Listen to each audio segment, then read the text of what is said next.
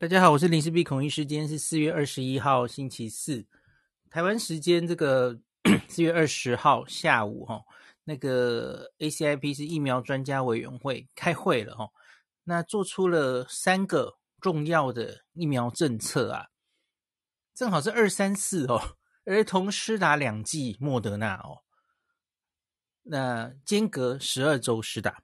原本上礼拜天，这个台湾 FDA 是先通过这个 EUA，那儿童是间隔四周，那可是专家们决定隔十二周，哈，好，这是第一个决定。那第二个是青少年开打第三剂，也大概就是一个月之前呐，那个时候其实台湾的疫情还没有这么严重的时候啊，那大家应该也记得那一次 ACIP 也是开会讨论这两个议题，那那次的决定是暂时不施打了，哈。那可是现在过了一个月，很显然时空环境不同哦。好，所以决定有有所不同了哦。那就是要开打了哈，第三季青少年。那我这集先讲儿童跟青少年。那他的第三个决定，其实我觉得也很重要啊。我我反而有点意外，诶，你怎么忽然连老人的第四季也冲了？原来这几天大家的关注都是儿童疫苗哦。没什么人在讨论第四季啊，哦，关注点没有那么重。可是忽然 怎么第四季也冲了哦？这个反而是我昨天比较意外的地方哦。好，所以这个下一集我们会花一整集来谈老人家第四季台湾的状况哦。好，我们先来说儿童。那是这样的，儿童因为台湾目前就只有莫德纳疫苗在手上嘛，哦，我们的 BNT 啊打完了。所以，因此现在是正在，呃，就是四方这个签约哈，那希望能顺便买顺利的买到这个是辉瑞的儿童剂型，那听说大人疫苗也是有同时在洽购了哈，那这个稍晚，今天稍晚那个庄人祥庄副有说，哎，在签约中啊，如果一切顺利的话哈，首批这个儿童的。辉瑞疫苗应该可以在五月到货啊，那所以大家可能可以期待一下。假如你很想儿童是想打这个辉瑞 BNT 的话，有机会等到哈，就希望可以一切顺利。好，那莫德纳呢？我先讲个库存的问题好了哈。诶，有人就我我其实昨天看到了就，就诶一下开这么多，不管是青少年的第三剂，或老人家第四剂，或是儿童莫德纳，其实都是莫德纳为主力啊。那我们莫德纳会不会不够啊？因为不瞒大家说，前天我老婆就收到医院的通知，哎，没了，莫德纳打完了。因为最近因为疫情加温嘛，吼，疫苗其实打得蛮踊跃的啊，每天大概都超过十万吧，十万上下哈。那现在因为没有 BNT 哈，现在几乎主力都是打莫德纳，高端 AZ 其实都打得没有那么多哈。那所以哇，这样这样打就库存，好像现在是打到剩下五十万左右的库存哦，哎，见底了哦。那可是今天想想有讲话安大家的心了哦。呃，想想说这个四月二十三到三十号会来两批，那总共加起来大概一百五十万。那五月应该还有一次会有一百多万，所以加起来这个五月底前，我们大概会拿到两百五十万剂的莫德纳了哦。我们自己定的嘛，今年有定两千五百万剂，那你不要忘记，这是一整剂嘛。不管是这个儿童的呃施打，或是青少年第三剂，老人家第四剂，其实都是打莫德纳半量哦，五十微克。所以因此你其实可以是理论上乘以二嘛哦。虽然有人说抽可能没有办法抽那么多了哈，那个可能就接近五百万的剂次，所以这大概是绰绰有余了哈。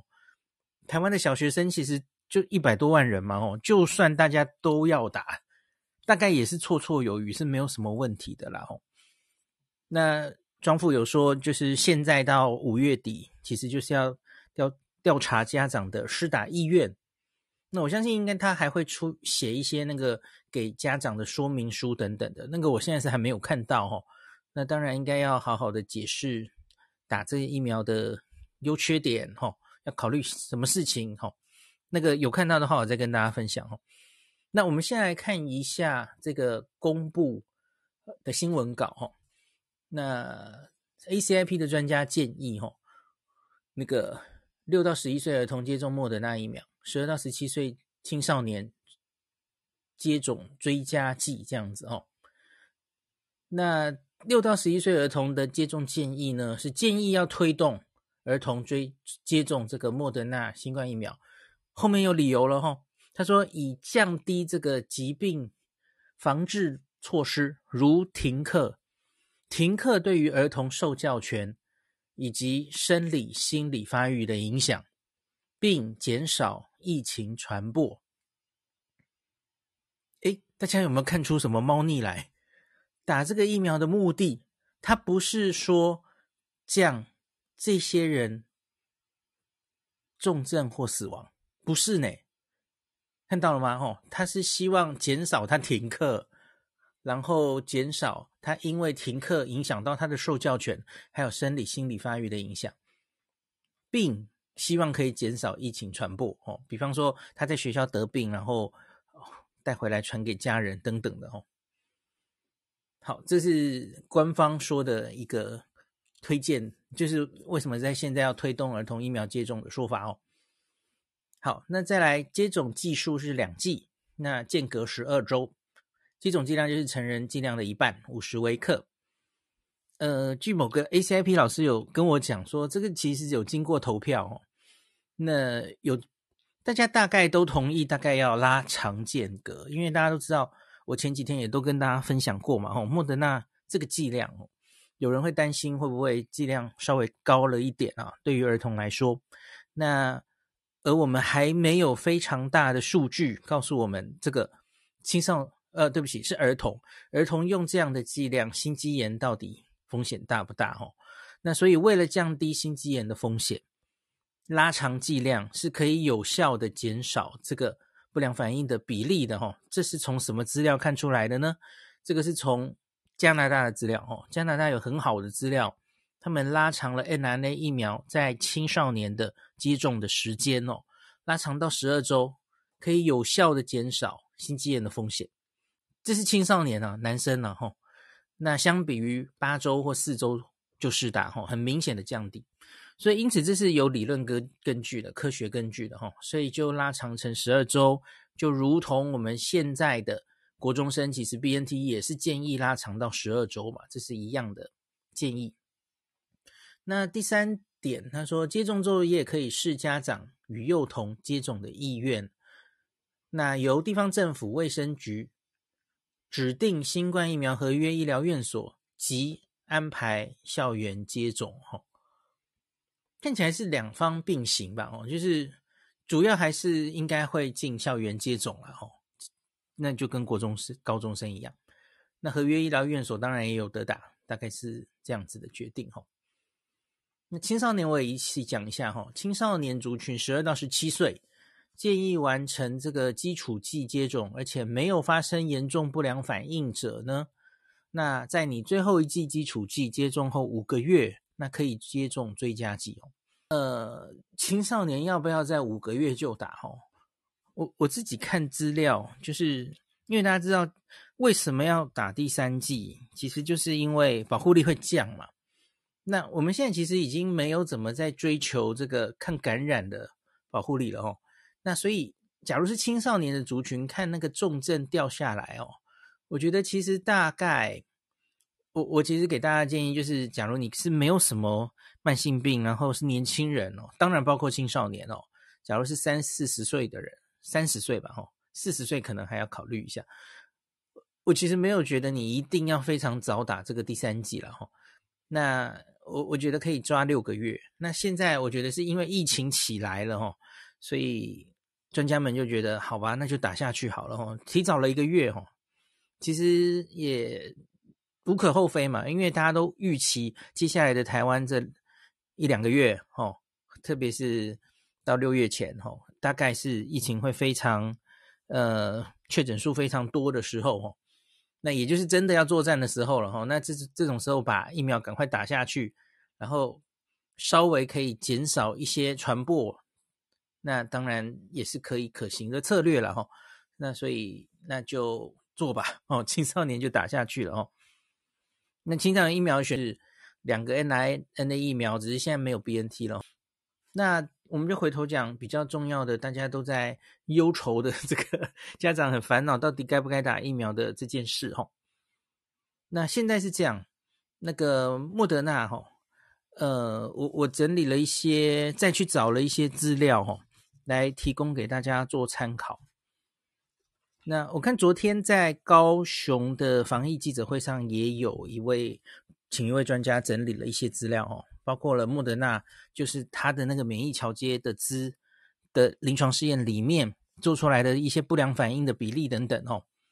那我今天有话好说，有特别去找了呃 BNT 的，我也把它找出来哈，莫德纳也找出来，那来比较一下他们的不良反应的比例哈。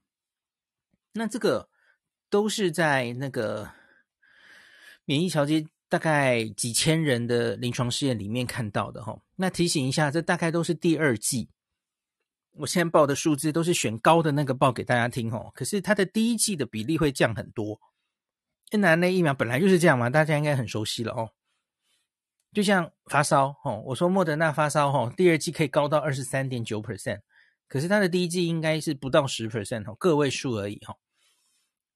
好，那所以我们来稍微比较一下哈，莫德纳五十微克跟 BNT 十微克相比呀，那个注射部位的疼痛哈是九十四点八比七十四 percent，那疲倦六十四点五比三十九 percent，头痛五十四点三比二十八 percent，你看都是有一点一定一定的差距啊，肌肉疼痛二十八点二比十二 percent，寒战就是发抖哈，觉得冷哦。三十点三 percent 比十 percent 差了三倍呀、啊，发烧也差很多哦。莫德纳在这种儿童发烧高达二十三点九 percent，BNT 是七 percent，这都是第二季哦，哦，第一季没有那么高。那关节痛十六点一 percent，那 BNT 是五 percent，恶心呕吐二十四 percent 对二 percent 差太多了哦，十二倍。那这个东西哈、哦、是在临床试验中相隔三到四周打的话是这个数字哦。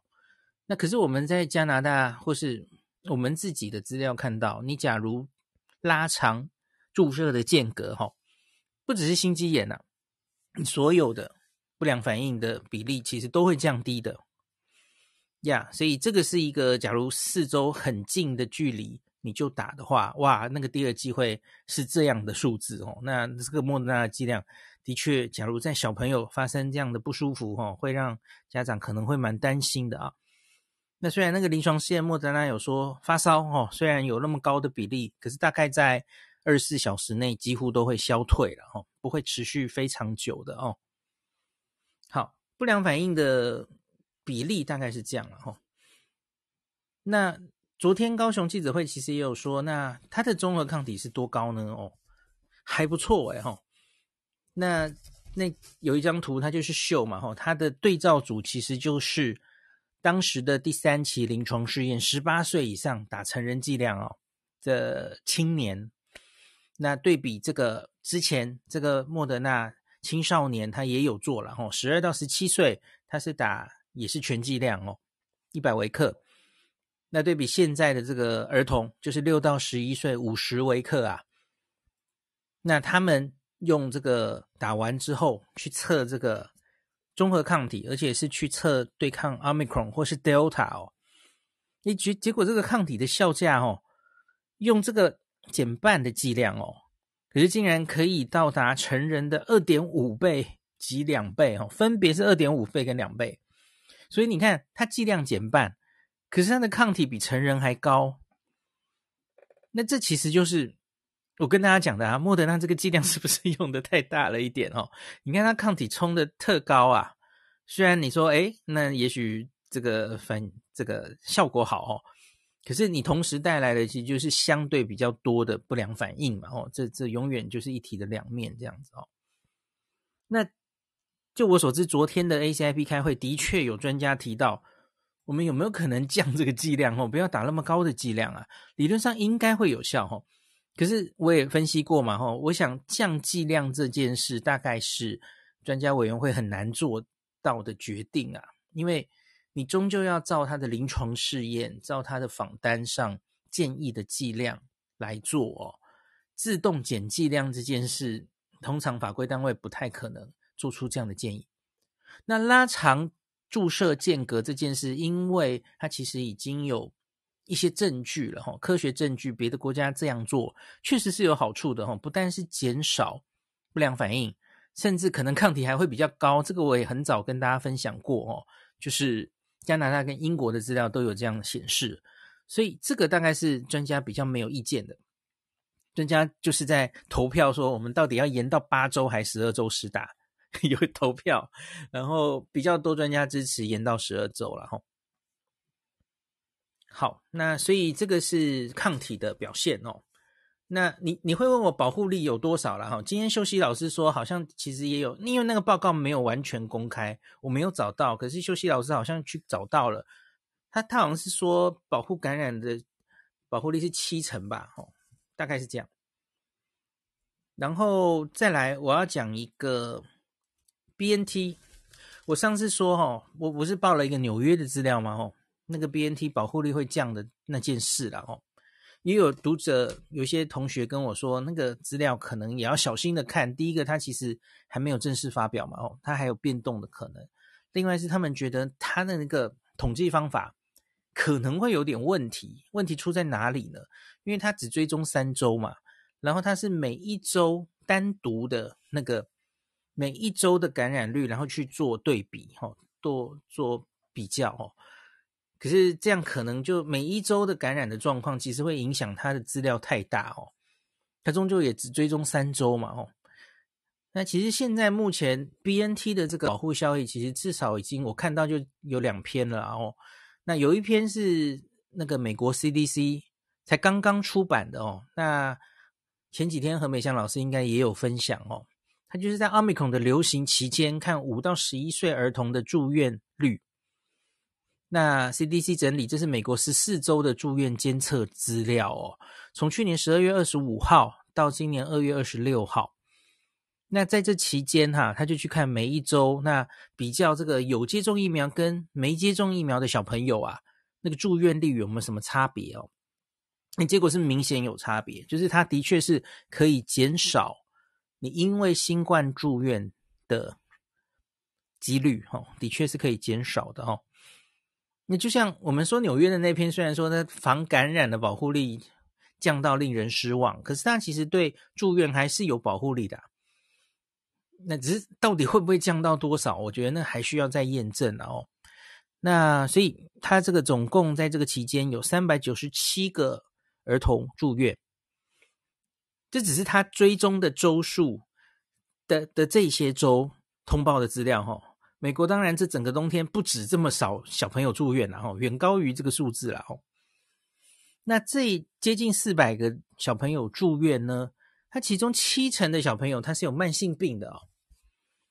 那这这个中间有十八 percent 他会住进加护病房。美国住院其实应该是算是条件比较严苛啦，你不会轻症就让你住院吼，所以因此你看他住院里面十八 percent 会严重到需要进加护病房哦，这这其实数字是蛮高的哦，所以他们不会随便住院。那在这种美国的条件下哈，那就是我刚刚看的吼，每十万这个五到十一岁的儿童，你假如是没有接种疫苗的话，你的住院率大概是每十万人中会有十九点一个。儿童，那有接种疫苗的人呢？他会降几乎一半哦，砍半，降到九点二 percent 了哦，超过一半了。那在这个我说七成有一些慢性病的儿童，他们通常是什么慢性病呢？呃，他这里写神经系统方面的慢性病占了三分之一哦。那另外一个是肥胖，大家知道美美国的儿童也许肥胖的几率会比我们东方人多了哈，他肥胖占了二十一点三 percent。那有一些心血管疾病，大家知道有一些小朋友会有先天性心脏病或怎么样哦，那占了十五 percent。那其他就是比较零星啊，什么肺部的哈，那免疫抑制问题的小朋友啊，有肾病、肝病的小朋友等等哦，那一些先天性的糖尿病的那种小朋友哦。啊，值得一提的是，这 四百人中其实没有人死亡，有打疫苗或没打疫苗，其实都没有人死亡。那可是的确是会重症，会住院。那可是没有打疫苗跟有打疫苗，其实都没有死亡，然后都都有成功救回来，这样子。这就是再次跟大家讲，就是小朋友啊，其实真的是生命力很强哦。他们虽然会住院重症，然后可是其实也相对于老人家来说，老人家可能住进加护病房，哇，那个致死率可能就马上跳上来哦。那可是小朋友，你看十八 percent 进加护病房，在这所有人中哦，可是没有任何人死亡。那所以你可能啊，假如说你要你要跟我说，这个小朋友的疫苗可不可以防止死亡啊？这可能要拉更大的数字来看，你才看得到。然后你你区区这四百人，大概是看不出这个结果来的哦。所以，那也为什么？就是刚刚我们说 ACIP 今天的建议，他其实没有在跟你说他要防止死亡，对吧？那可是他的确在美国的资料看起来，你可以防止你得病之后住院的几率了，哈，有这样的效果。好，那美国的资料这样大概讲完了，哈。那我大概呈现了这几天就呈现了这样的资料，那。家长们，你一定会问我说：“那孔医生，你说到底该不该打疫苗？现在可能五月初就会开打了嘛？哦，现在正在统计家长们的施打意愿。好，那我是这样建议大家的，然后我这几天都是这样回答的。昨天脸书有写哦。首先，假如有些人觉得其实不需要打的话，哈，那那那那是一回事了哈，因为你觉得。小朋友，反正重症死亡的几率没有那么大，你也没有特别担心什么后遗症啊，呃、慢性后遗症啊，呃的这些问题哈，你反而也许对疫苗的不良反应比较担心，那你决定是不打的，那当然就没你的事哦。那可是我现在要说的是哈，你可能是有意愿让儿童注射疫苗的哦。好，那你要选一个。那你会担心莫德纳这个剂量会不会太高？理论上也许有心肌炎的风险，呃，这大概是男童比较担心哦，女童其实不用担心这件事哦，请放心。我说的是男童哈。那你会担心莫德纳会不会有心肌炎的问题，或是有较强的不良反应，如同我刚刚念给大家听的那些状况哦？那可是你又觉得台湾疫情接下来会是蛮严重的哦？你又怕在这个等待，不知道辉瑞 BNT 橘平儿童疫苗什么时候来呀？说是五月来，也不知道会不会来嘛？吼，你又怕这个等待中间，台湾疫情越来越严重，有感染的风险。那另外，你你也许也有一些疑虑，说，哎，辉瑞这个不良反应是很少啦，吼，看起来比较安全呐。可是你这样剂量用的低，会不会保护力不佳呀？哦，会不会打莫德那其实保护力比较好？这不知道哈。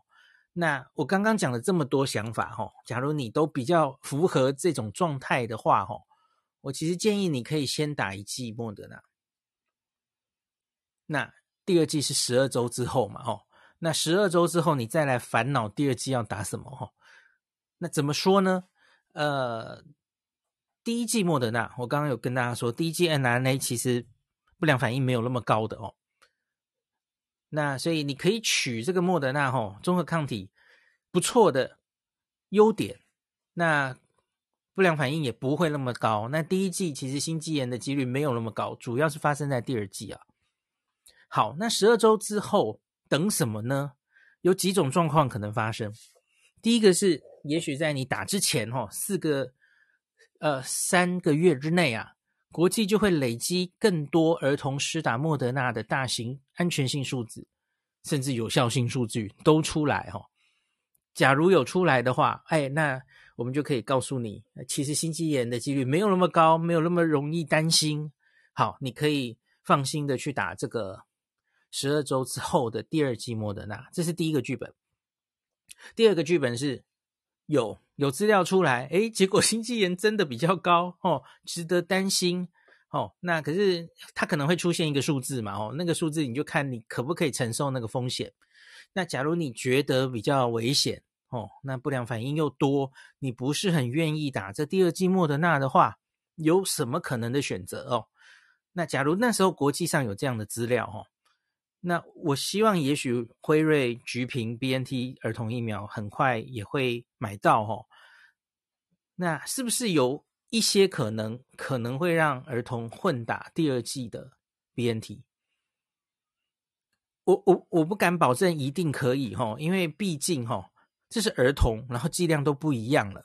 虽然我们在我已经跟大家报告过嘛，我们之前常打这种混打的研究哈，台湾现在也允许各种疫苗花式混打，其实都 OK 了嘛哦，所以我们成人是可以莫德纳，然后第二剂打 BNT，这是都没有问题的。可是问题这是小朋友，然后剂量都不一样哦，所以假如没有啊临床试验证实这件事情啊。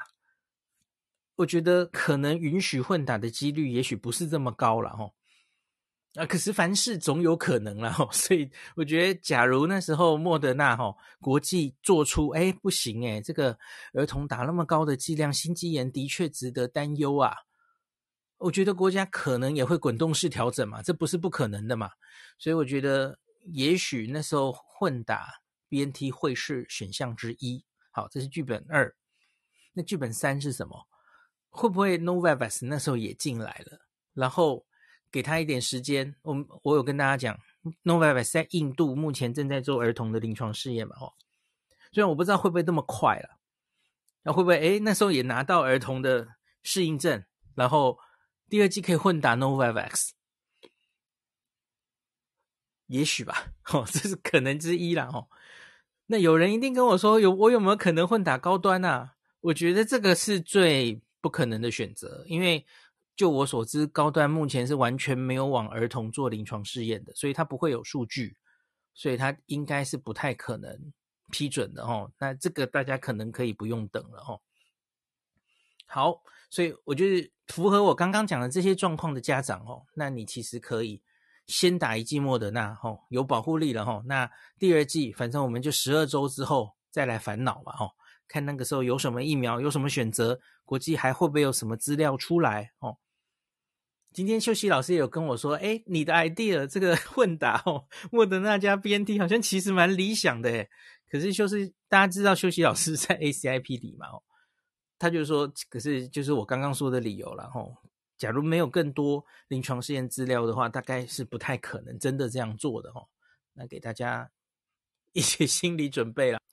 那接下来我想念一个美国小儿科的医学会啊，他们针对这个儿童啊，该不该打疫苗，他们其实有做一个声明哦。那其实这个也有包括青少年啦，其实是大概是相同的状况了哈。那美国因为只有 BNT 嘛，所以它这个接下来我讲的东西，其实它是比较针对 BNT 已经累积的证据，他推荐大家哦要推广这个儿童也要注射疫苗。那我。那给大家看一下哈，大概他们是怎么样讲的哈。那他们是建议五岁以上儿童跟青少年都也要接种新冠疫苗，如果没有禁忌症的话哈。那为什么呢？那新冠肺炎对小孩的健康是什么冲击哈？他说以下有几个数字给大家参考哦。自这个疫情蔓延以来，已经有超过一千多万的儿童确诊。超过三万五千名儿童住院，这都是美国的资料了哦。那至少已经累积上千名，一千两百位左右儿童死亡，这个上次小李批报告过嘛哦。所以大概就是万分之一总死亡率，这从这个其他变种株都加进来的话了哦。那另外一个是常常被提到的哦，超过七千五百名儿童有这个小儿多系统发炎症候群 （MIS-C），而其中有六十六位死亡。这个我跟大家讲过了嘛，吼，它发生率本身，你看这个一千多万，然后它有七千五百个 MIS-C，所以几率其实不高。那可是，一旦发生了、它的致死率大概是百分之一。这个之前我都跟大家报告过哦。那这是也是一个你没有死于死于急性期的重症，可是它大概在。呃，几周之后，哦，它是有机会发生这个小儿多系统发炎症候群的哦。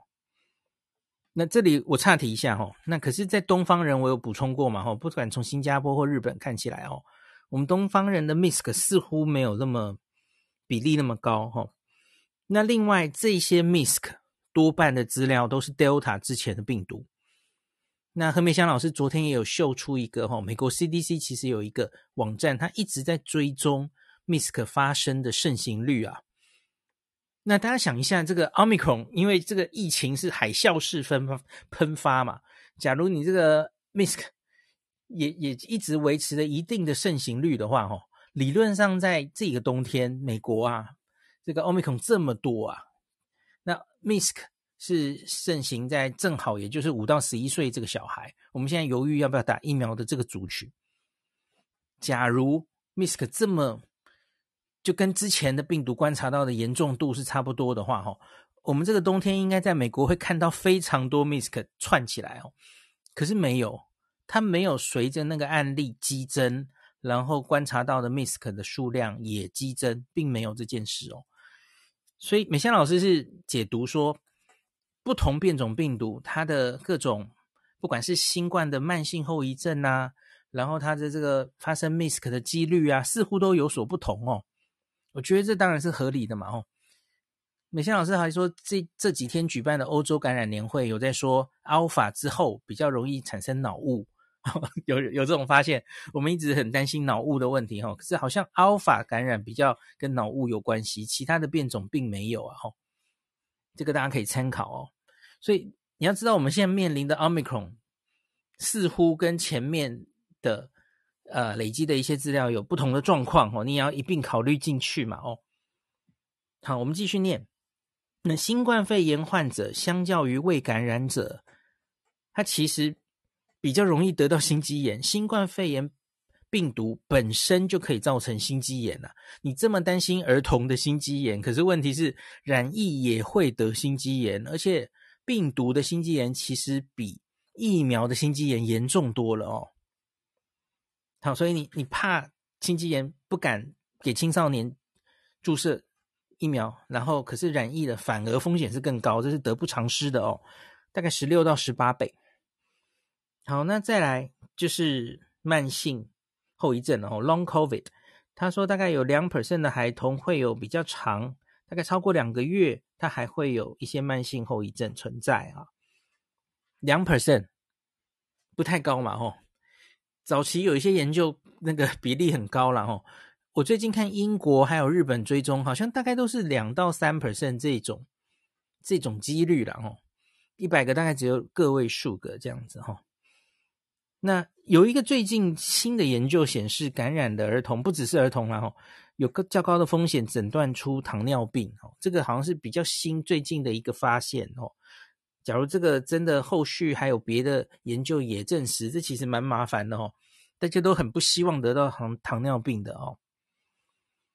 好，再来，他说和二零一九年相比，孩童因为心理健康因素而去急诊的比例大幅增加哦。然后第九个，在二零二零年四月到二零二一年六月。超过十四万名儿童会经历父母或祖父母照顾者的死亡，这样子，所以当然对他们的心理当然会产生非常大的影响哦。那最后第十点，新冠疫情导致这个很多学生的学业成绩下滑哦，和疫情前相比，数学、阅读能力都持续下降，大概就是这样子的一些状况哈。那所以。那可是以上讲的这些所有的东西，哈，打疫苗之后可以改善吗？其实那是另外一个问题，对吧？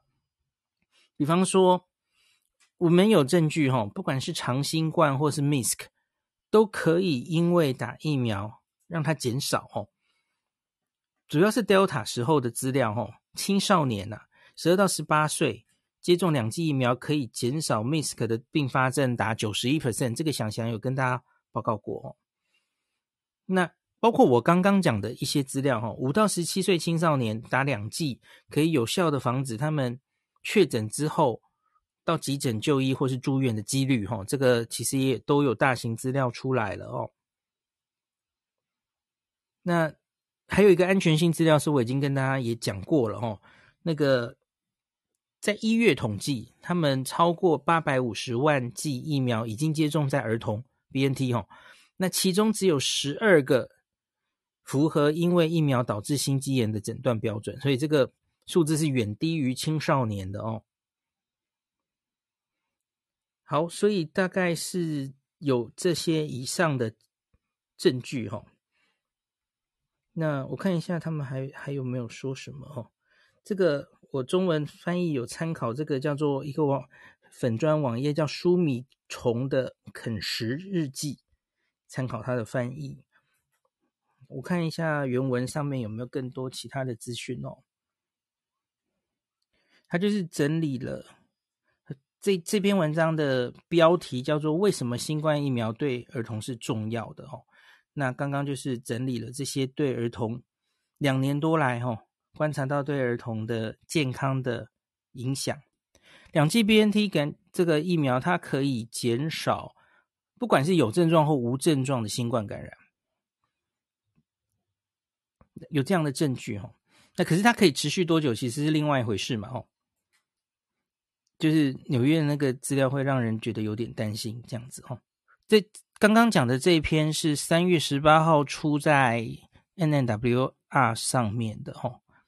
那他那时候的的数字是可以减少三十一 percent，五到十一岁。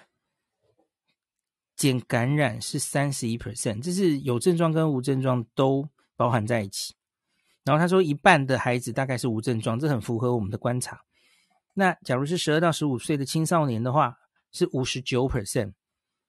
好，你看，因为他们剂量不一样，又又来一次哦，跟纽约观察到有点像哦，所以因此你打比较低剂量哦，防感染的有效性就稍微比较低一点，这样子哦。好，所以这个可以给大家做参考。那今天就讲，感谢您收听今天的林氏璧孔医师的新冠病毒讨论会。如果你觉得这个节目对你有帮助，喜欢的话，欢迎你推荐给你身边的朋友，或是在 Apple Podcast 上面留下评价，后也可以留言哦，五星好像每天都可以留哦。希望大家当我的种子教师，推广正确的新冠卫教，以科学防疫，不要只以恐惧防疫。行有余力的话，欢迎您赞助林氏璧孔医师喝杯咖啡。让我可以在这个纷乱的时代继续分享知识，努力做正确的新冠相关卫教。如果你想看到更多孔医师分享的新冠疫情相关资讯，或是林氏必发的日本旅游资讯，欢迎你加入脸书上的日本自助旅游中毒者粉丝专业。那或是我也有 LINE 的官方账号，或是 Telegram。那这一些连接都在 Pocket 前面的我的电子名片里面。可以在一个页面就看到我所有的发声管道，都欢迎您加入。那我们就下一集再见喽。